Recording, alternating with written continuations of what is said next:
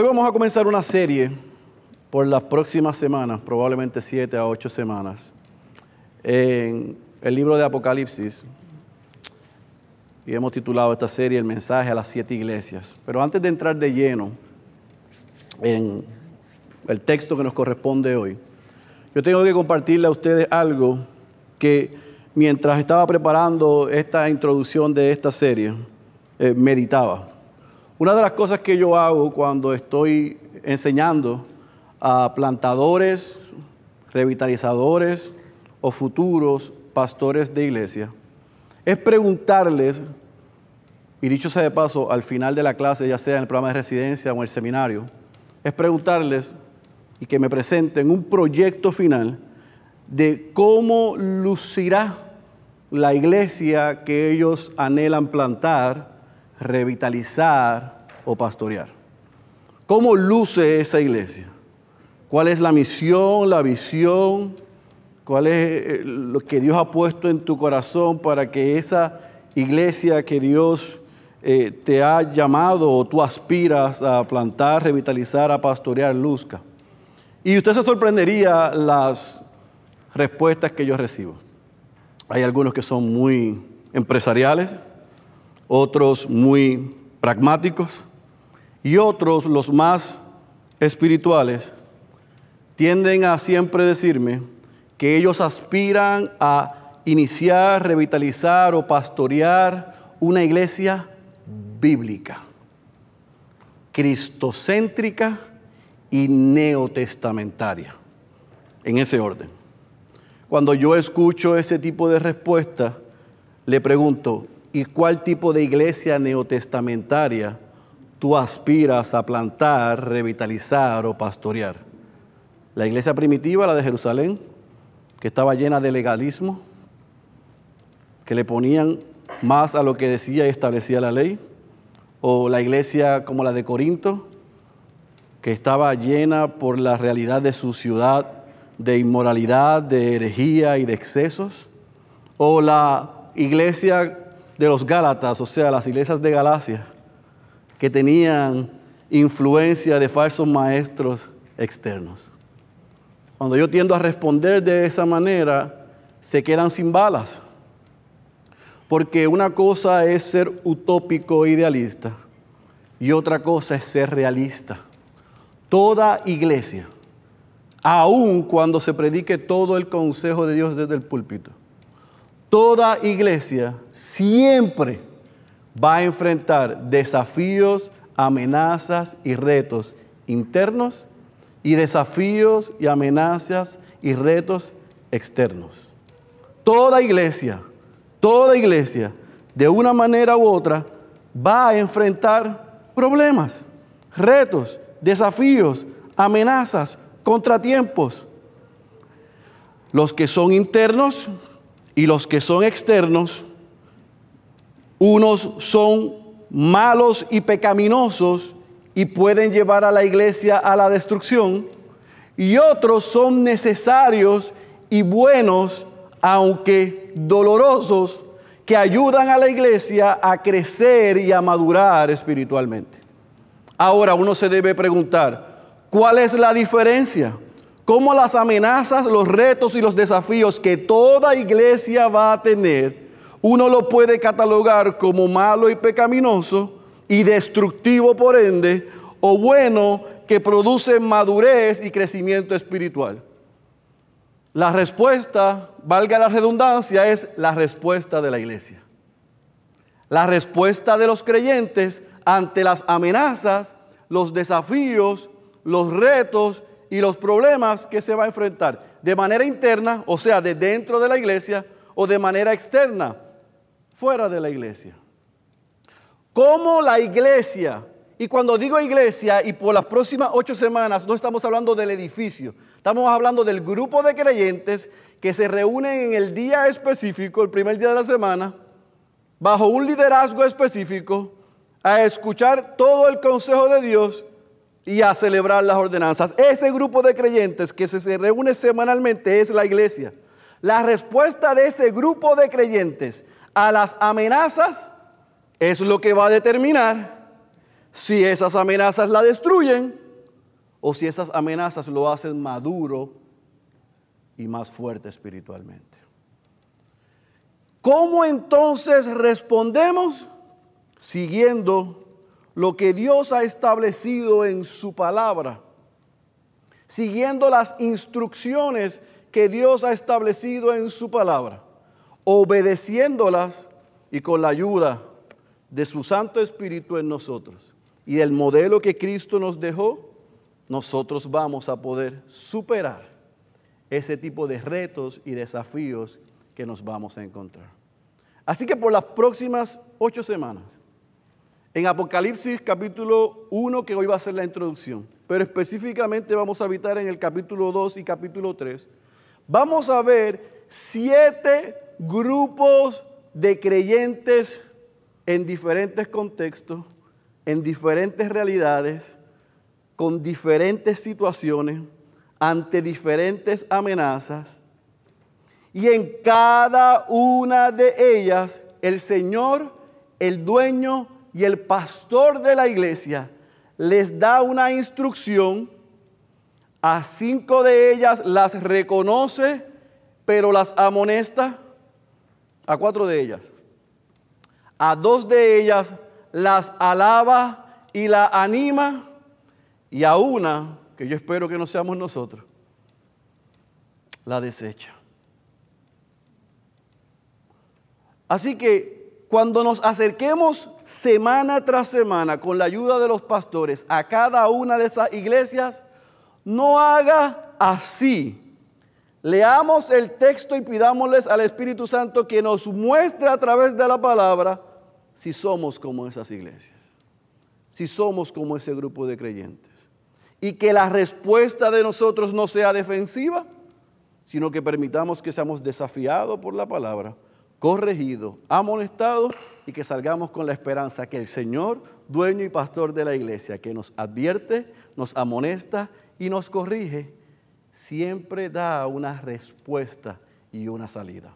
Amén. Vaya a su Biblia, Apocalipsis capítulo 1. Apocalipsis capítulo 1.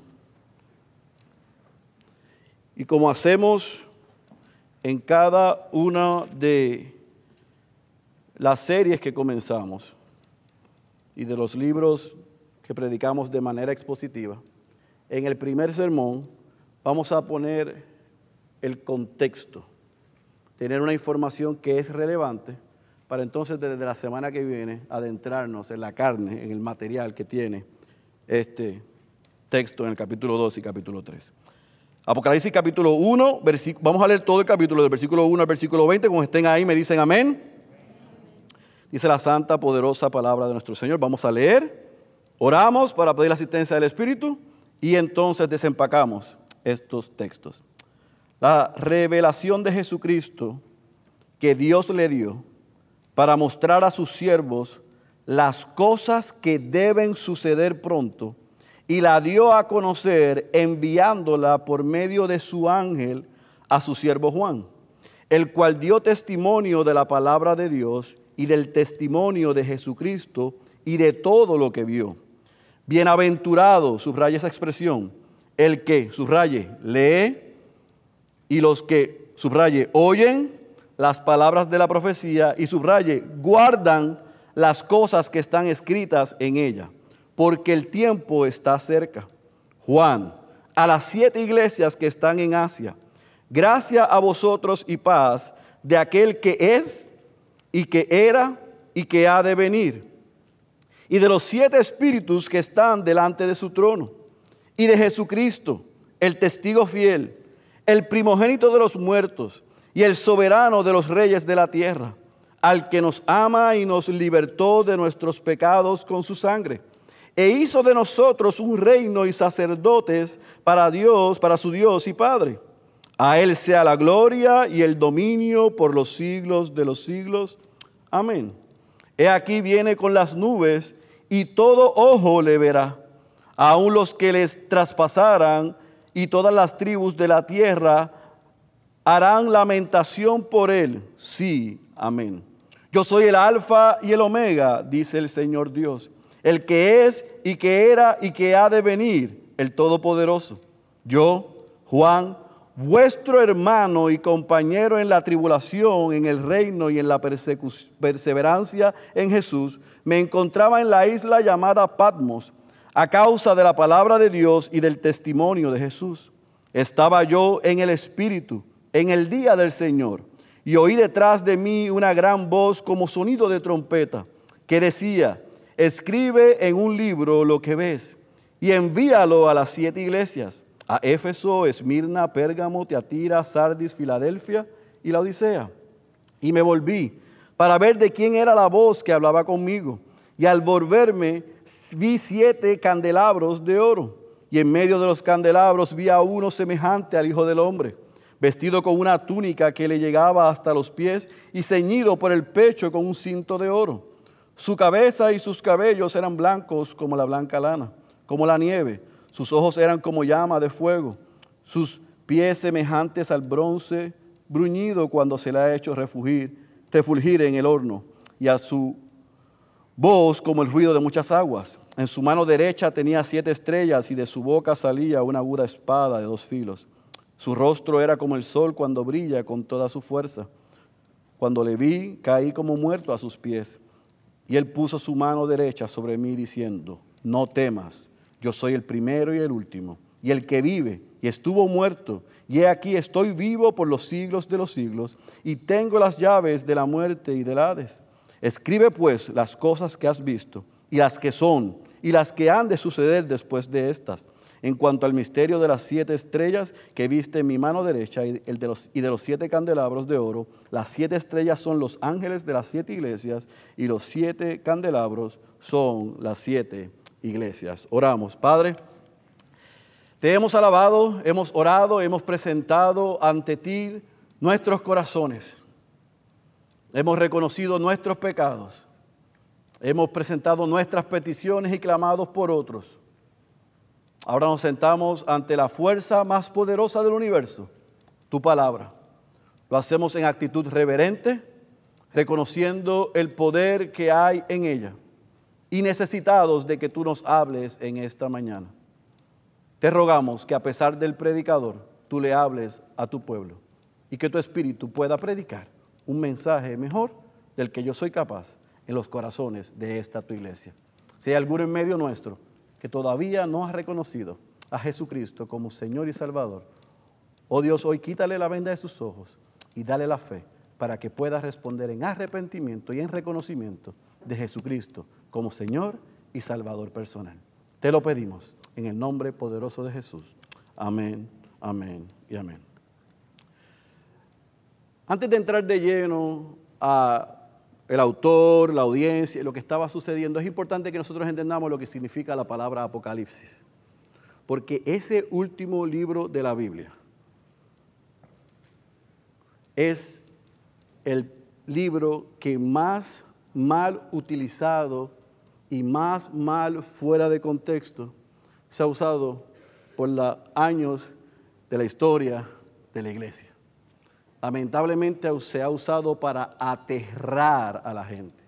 Hasta películas han hecho, Left Behind. Y ustedes la han visto dos o tres veces por la cara. Así que cuando escuchamos Apocalipsis, en vez de infundir en nosotros aliento y esperanza, lo que infunde es terror y confusión. Sin embargo, la palabra apocalipsis, que viene del griego apocalipsis, lo que literalmente significa es revelación, descubrimiento, es develar, descorrer un velo para mostrar algo que está oculto, que está detrás. Eso es literalmente Apocalipsis. Y la Biblia tiene muchos pasajes apocalípticos. Literalmente hay 18 en el Nuevo Testamento. Pero este libro, en su totalidad, es una revelación. Y Apocalipsis capítulo 1, versículo 1, según acabamos de leer, nos muestra de quién es la revelación. ¿Es de quién? De Jesucristo. Fue dada por Dios a Jesucristo y éste se la da a través de un ángel al profeta Juan que la escribe y es enviada por mensajeros a estas siete iglesias. Así que cuando nosotros nos acercamos a este libro, y no vamos a estudiar todo el libro, solamente nos vamos a enfocar en el capítulo 1 al capítulo 3, yo tengo que reconocer que aunque es una carta, porque tiene un emisor, tiene un receptor y tiene un mensaje, es un libro profético, porque vemos a Juan cumpliendo una función profética, pero también es un libro escatológico, porque anuncia cosas del fin de los tiempos. Es la revelación de Jesucristo sobre su regreso, sobre su venida, segunda venida. Así que ante ese escenario, lo que nosotros queremos hacer por las próximas ocho semanas es que al fin del día usted pueda entender que el bien va a vencer el mal, que Jesucristo va a reinar por siempre. Que nada de lo que pudo, pudo haber estado pasando en aquellas iglesias o pueda estar pasando en nuestras iglesias se sale del control soberano de Dios. Que la iglesia es de Él. Cristo es el Señor, el dueño y el pastor de su iglesia. Y Él dijo en Mateo capítulo 16 que las puertas del Hades no prevalecerían contra ella. Por lo tanto, cada iglesia en su contexto tiene retos y dificultades. Y por las próximas ocho semanas lo vamos a ver. Pero vamos a ver al Señor dueño y pastor de la iglesia corrigiendo, animando y reenfocando a que ese grupo de creyentes vivan para la gloria de Dios. Por lo tanto, nos vamos a enfocar en aquel tiempo, basado en aquellas situaciones, con las instrucciones que se le dieron, pero no podemos perder de perspectiva, y lo vamos a ver semana tras semana, que aquel mensaje para cada una de esas iglesias es un mensaje para usted y para mí. Esa revelación de Jesucristo lo que debe traer en la vida del creyente es esperanza, es gozo, no miedo. Si vamos a ver juicio para el que desobedece y el contumaz y continúa haciéndolo a su manera. Pero para el que obedece, al que va a ser desafiado, ah, wow, yo estoy viviendo así, pero el Espíritu me acaba de mostrar mi condición y me arrepiento, hay perdón, hay esperanza. Así que no abra la sombrilla, deje que la lluvia caiga y permitamos que la palabra produzca el fruto para el que va a ser enviada semana tras semana. ¿Por qué? Porque Apocalipsis y lo que vamos a estudiar es esperanza y gozo para usted y para mí, aún cuando vamos a ser retados y vamos a estar un poco incómodos. Dicho eso entonces, este libro de Apocalipsis tiene un autor y él se presenta en cuatro ocasiones. Se presenta como Juan. La mayoría, casi todo el mundo, entiende que es el discípulo amado de Jesús. El autor del Evangelio según Juan, de las tres cartas, se entiende que es el autor de Apocalipsis. ¿Por qué? Porque Apocalipsis y el Evangelio según Juan tienen la similitud que presentan a Jesús de una manera similar, valga la redundancia. ¿Cómo? Lo presentan como cordero, lo presentan como testigo y lo presentan como el verbo. Esa similitud hace que la mayoría entienda, aunque puede haber algunas formas literarias que puedan eh, diferenciarse, la similitud en esa expresión y presentación de Jesús hace que la mayoría pueda entender que Juan, el apóstol Juan, el discípulo amado de Jesús, es el autor del libro de Apocalipsis. Ahora, usted tiene que entender que cuando Juan escribe esto, él vivía en la ciudad de Éfeso. Nosotros estudiamos la primera carta del apóstol Juan, la segunda carta del apóstol Juan. Y cuando él escribió primera, segunda y tercera de Juan, estaba viviendo en Éfeso. Fueron diez años antes de esto. Pero al momento de él escribir el Apocalipsis, ya Juan no es el jovencito que vivió, vio el ministerio, fue testigo de la muerte y fue testigo de la resurrección de nuestro Señor Jesucristo. Ya no es el adulto que le escribió aquellas tres cartas a las iglesias, corrigiéndolas, animándolas, reconociendo a Gallo, exponiendo a Diótrefes. No, ya está en las postrimerías de su vida. Dicho sea de paso, el momento de escribir era el último apóstol vivo. Por lo tanto, de la manera que él detalla lo que él recibe de Jesús, lo hace con un sentido de urgencia.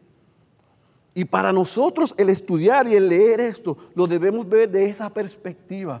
Él está recibiendo una revelación del mismo Jesús y la está dando a aquellas iglesias que algunos piensan que por la posición que él tenía, y si usted ve primera, específicamente segunda y tercera de Juan, usted va a ver que él se presenta como el anciano, como el apóstol, como el pastor que estaba encima supervisando las iglesias de la iglesia de Éfeso y todas las demás iglesias que vamos a estudiar desde la semana que viene. Por lo tanto, en la posición que él tenía, se entiende que algunos pastores de aquellas iglesias le comenzaron a escribir o llegaron hasta Éfeso. Es que yo me siento como Robocop con tanto cable aquí. ¿Sigo? Se me olvidó lo que iba a decir. Él estaba en Éfeso supervisando aquellas iglesias los pastores le dejaron saber, y en Éfeso mismo él estaba experimentando persecución.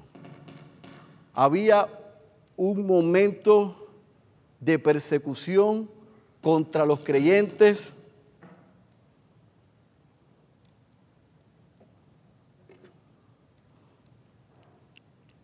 Escucha ahora.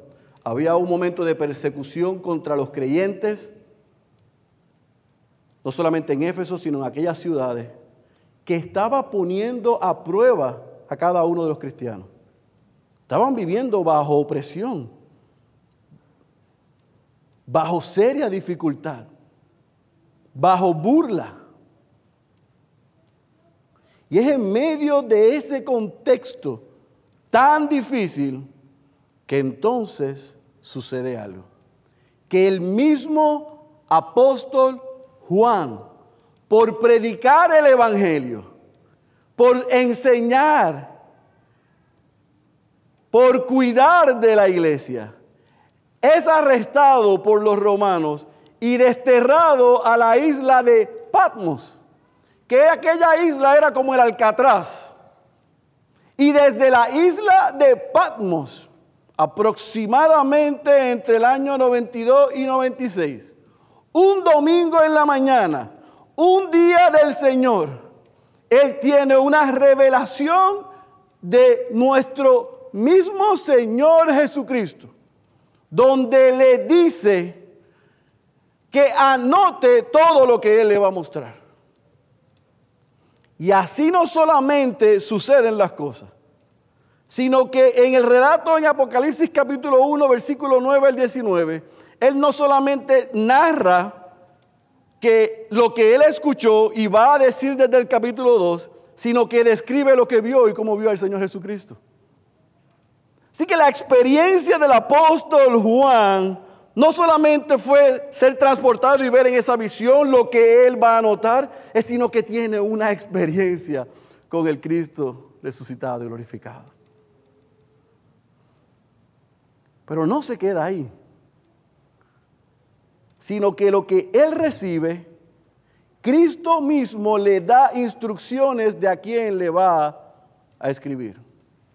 Y le dice, lo que vas a escuchar, lo que vas a ver, lo vas a anotar, lo vas a escribir y lo vas a enviar a las iglesias en Éfeso, Esmirna, Pérgamo, Tiatira, Sardis, Filadelfia y la Odisea. Es importante que usted entienda que la iglesia de Éfeso se puede considerar o es considerada como la iglesia madre de las otras iglesias. Y esa región era conocida como el Asia Menor, para que usted se pueda ubicar, y ya mismo lo vamos a ver, es lo que se conoce hoy como Turquía.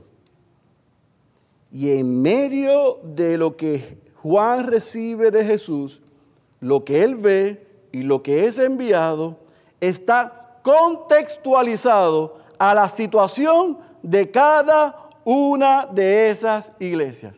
Todos estaban recibiendo algún tipo de persecución. ¿Puedes poner el mapa, Yaneli? Él estaba en la isla de Patmos. Allí tiene la revelación de parte de Jesucristo. Ve, anota y envía a cada una de esas iglesias. Y es interesante porque cada iglesia era diferente.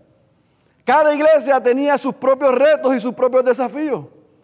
Cada iglesia estaba sufriendo diferentes amenazas. Pero a cada una de ellas Cristo tiene un mensaje que darle. Y yo quiero que nos transportemos al 2021 y en cada una de esas iglesias o de esas cartas o de esos mensajes nosotros podamos decir qué Dios tiene que decirnos, qué Cristo nos enseña a la iglesia bautista Ciudad de Dios según le enseñó a la iglesia en Éfeso. ¿Qué Dios y Cristo nos quiere enseñar a través de lo que le enseñó a Esmirna, a Pérgamo, a Teatira y a cada una de esas iglesias? Ese es el objetivo de esta serie. ¿Por qué?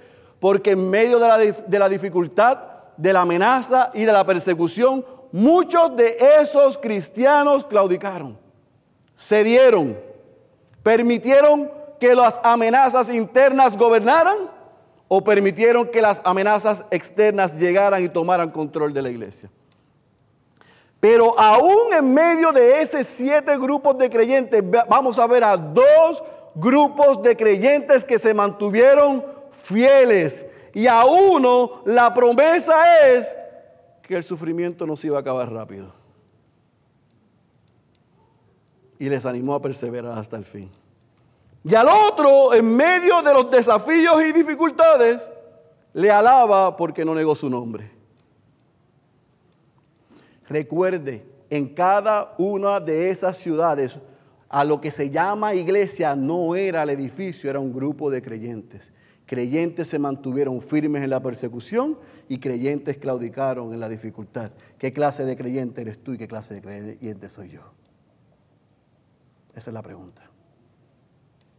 ¿Cómo ante la realidad que estamos enfrentando o que podemos enfrentar,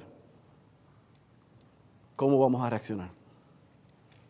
Esa es la pregunta que nosotros nos vamos a encontrar. Como siempre hacemos, queremos ver a Cristo en el libro que estamos estudiando, la cristología del libro.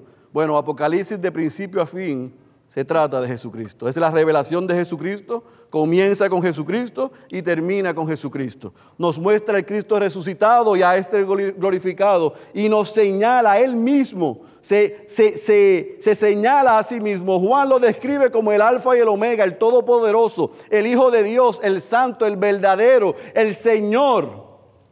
El rey de reyes, el señor de señores, el león de la tribu de Judá, el cordero que está en el trono. Nosotros al leer Apocalipsis podemos sin temor ver y reconocer que Jesucristo es Dios. Que Él tiene la autoridad sobre su iglesia, sobre tu vida, sobre mi vida. Así que, ¿qué beneficios y enseñanzas nosotros le podemos y le vamos a sacar a esta serie? ¿Por qué estudiar esto? Bueno, nosotros como iglesia estamos en un momento histórico. Llevamos dos años desde que fue fundada esta iglesia. Y en dos años el Señor ha hecho cosas que solamente Él puede hacer. Y nos estamos preparando para movernos de aquí. Y la iglesia la compone usted y la compongo yo. Y la iglesia debe estar unida detrás del Señor, el dueño y el pastor de ella. Por lo tanto, cuando nosotros nos acercamos a estudiar estas iglesias, debemos entender que en el año 60 después de Cristo, cada una de esas siete iglesias eran iglesias saludables e iglesias fuertes. Pero cuando la persecución y la dificultad vino, algunas claudicaron, algunas se desviaron, otras permitieron los excesos y la historia muestra que muchas de ellas terminaron destruidas.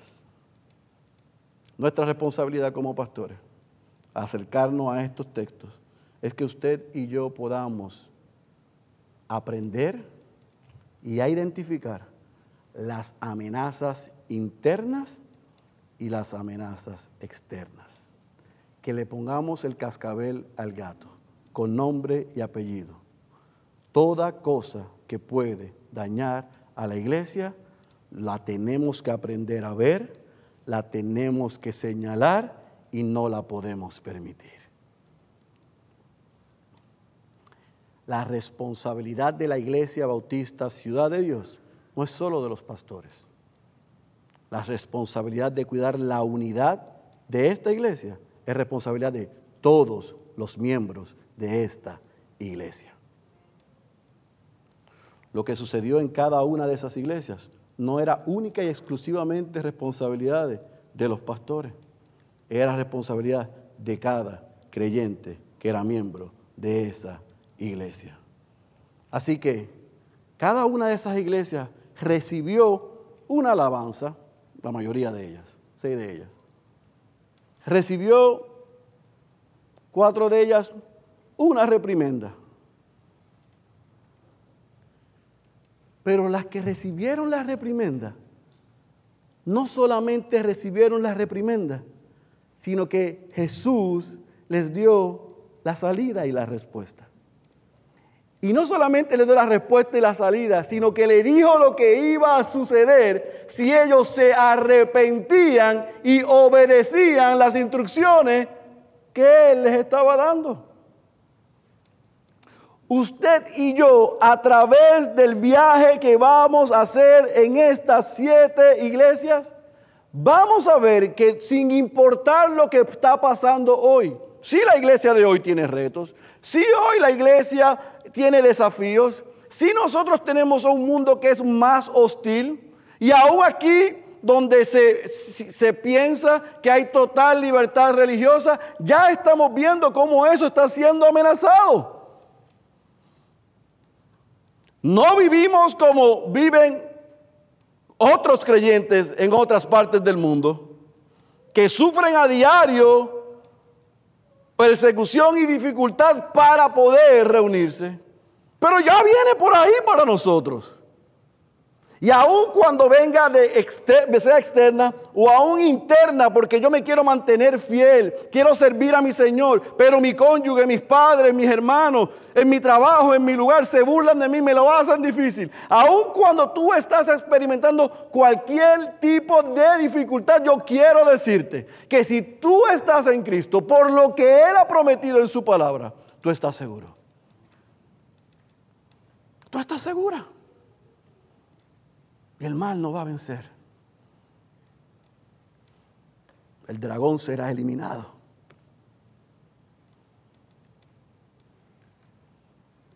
El rey seguirá en su trono. Y porque Él venció, tú y yo también venceremos. Así que, para concluir,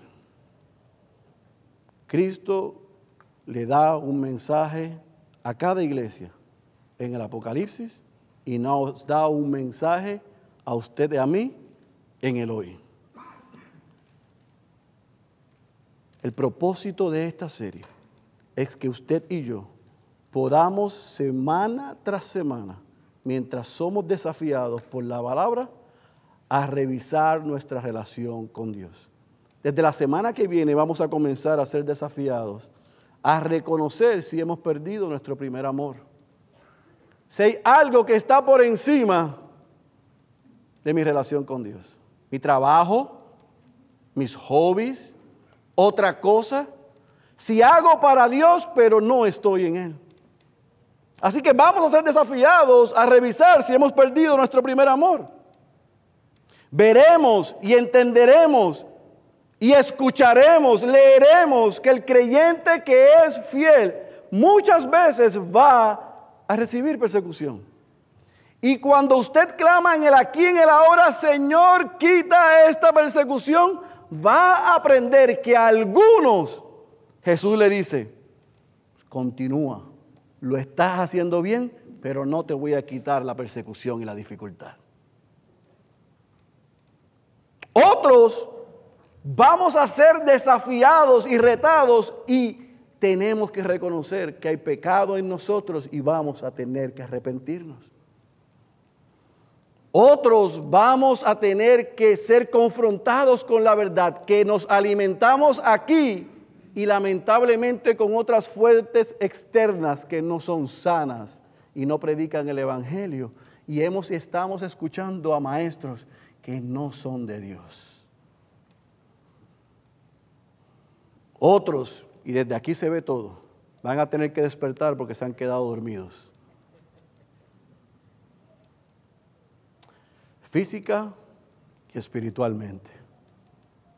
Otros vamos a ser retados a redoblar la marcha y a perseverar en medio de la dificultad. Y otros, vamos a ser desafiados a ubicarnos, porque ni somos fríos ni somos calientes. Y a esos Cristo los repulsa. En síntesis, iglesia, esto es una serie que otra vez nos va a desafiar a pasar revista a nuestra relación con Dios. Cada vez que nos acercamos a una de de estas iglesias, hagámoslo y vengamos cada domingo con la actitud de, Señor, ¿qué tú quieres enseñarme?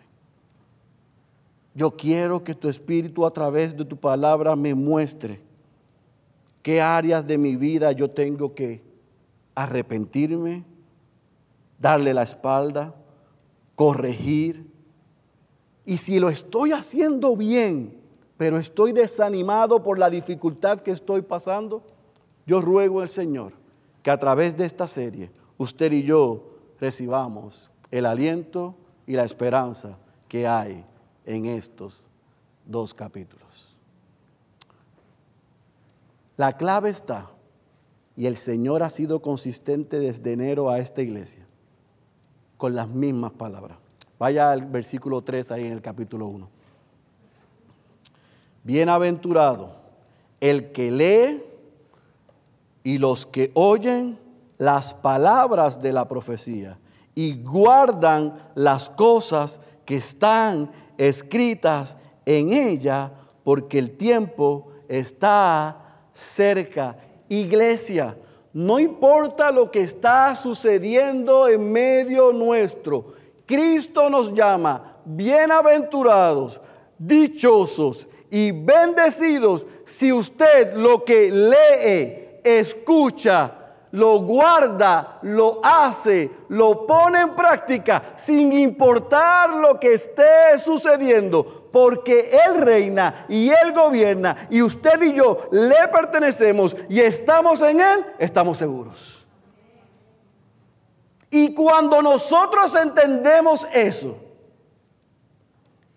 y obedecemos su palabra y la ponemos en práctica, Cristo por tercera ocasión, Sermón del Monte, Epístola de Santiago y ahora el mensaje a las siete iglesias, nos dice, bienaventurados iglesia bautista, ciudad de Dios, dichosos y bendecidos son cuando lo que oyen, lo leen, lo ponen en práctica. Entonces, a pesar de lo que está sucediendo, si hacemos lo que nos corresponde por lo que Él ya hizo, usted y yo estamos seguros. ¿Por qué? No voy a leer, no vamos a leer y a estudiar todo el libro de Apocalipsis, lo haremos más adelante. Pero yo quiero que te lleves esto y no está en pantalla. ¿Por qué nosotros podemos estar seguros que vamos a ser bienaventurados, bendecidos, dichosos si leemos, oímos y guardamos, o sea, ponemos en práctica lo que Él ha dicho, número uno, capítulo 4 de Apocalipsis, porque nuestro Dios es soberano y está en su trono. Número dos, porque Jesús tiene toda la autoridad en el cielo y en la tierra, capítulo 5 porque Jesús está ejecutando el plan eterno de Dios, capítulo 5. Porque Jesús restablecerá, reivindicará a su novia, capítulo 19. Porque Jesús ha prometido que aplastará a todos sus enemigos bajo sus pies, capítulo 20. Y como muy bien predicó el pastor Marcos unas semanas atrás, porque Jesús nos guiará a nuestra herencia eterna e incorruptible. Porque Jesús reina y nosotros estamos en Él. Usted y yo estamos seguros. Así que el reto al comenzar esta serie es a evaluarnos y rogarle a Dios que nos halle firmes, fieles, humildes. Si hemos fallado, si hemos pecado y a través de la palabra el Espíritu nos muestra nuestro pecado, corramos a los pies de Cristo. Arrepintámonos y hagamos lo que nos corresponde, descansando que Él ya hizo y está haciendo lo que Él solo puede hacer. Si eres creyente, tú estás seguro. Si no eres creyente, hoy y a través de las próximas semanas, tú vas a ser desafiado. Porque vas a ver a un Dios, sí, y a un Cristo, sí, que es justo. A un rey, a un señor y un dueño de su iglesia que está airado con el pecador todos los días. Y cuando le desobedecemos y no nos arrepentimos, hay consecuencias. Pero ese mismo Dios que envió a su Hijo también es un Dios misericordioso. Y si tú reconoces tus pecados y te arrepientes, Él es fiel y justo para perdonarte, salvarte, añadirte con nosotros a su familia. Y sin importar lo que pueda estar sucediendo en tu vida o lo que pueda suceder, tú también estás seguro. Así que el llamado para uno o para otro es el mismo. Ríndete a los pies de Cristo. El que tenga oídos para oír, yo ruego que haya escuchado la voz de Dios. Cierre sus ojos. Padre, gracias por el poder de tu palabra.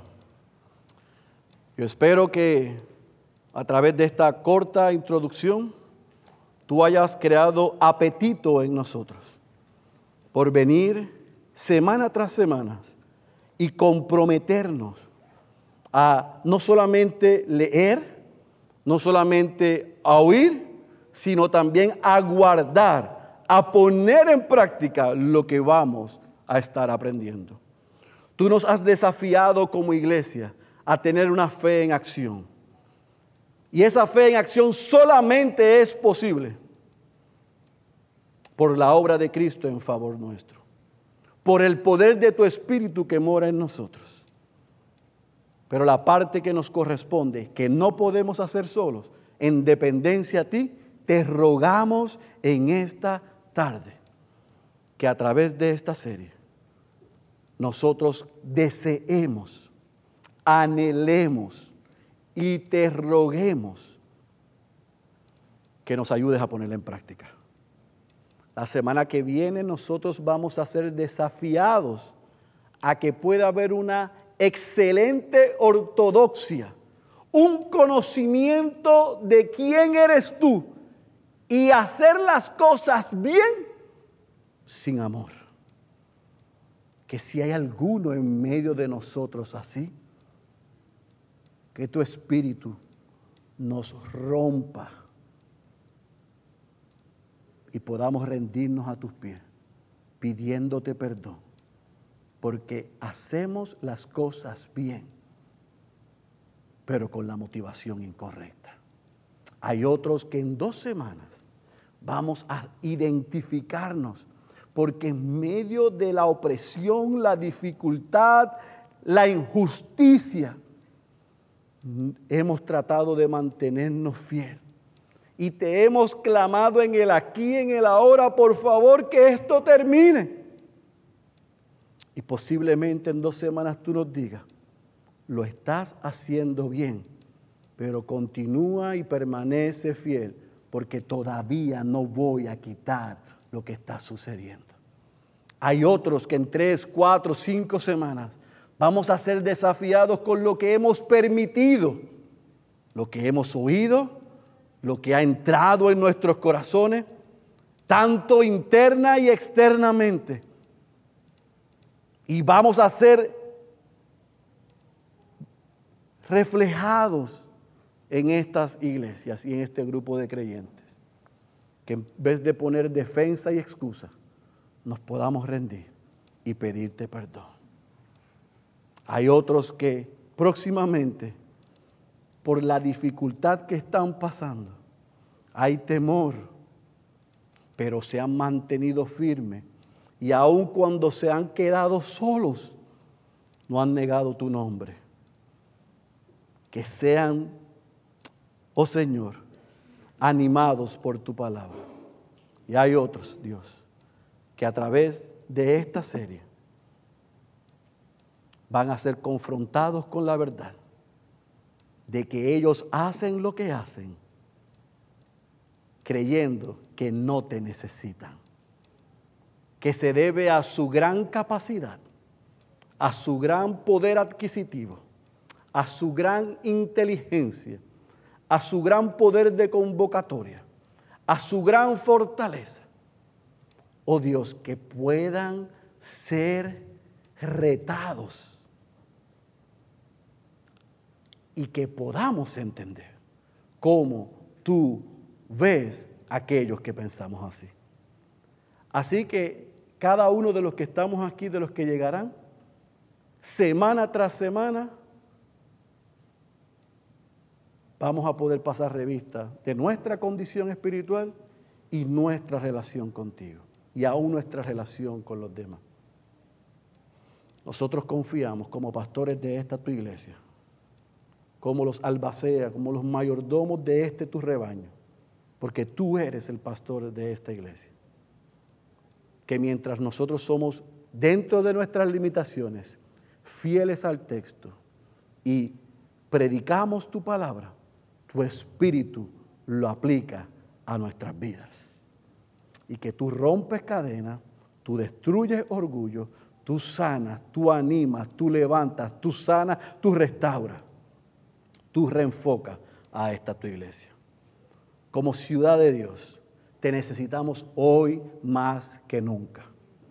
Necesitamos tu dirección, necesitamos tu guía, necesitamos tu cuidado y necesitamos ser dependientes solamente de ti.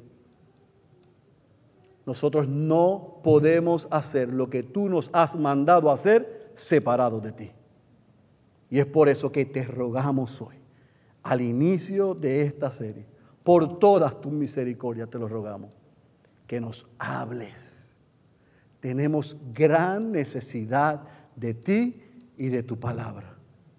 Te rogamos que nos hables y que nos transformes y que nos cambies y que continúes edificando tu iglesia. ¿Para qué?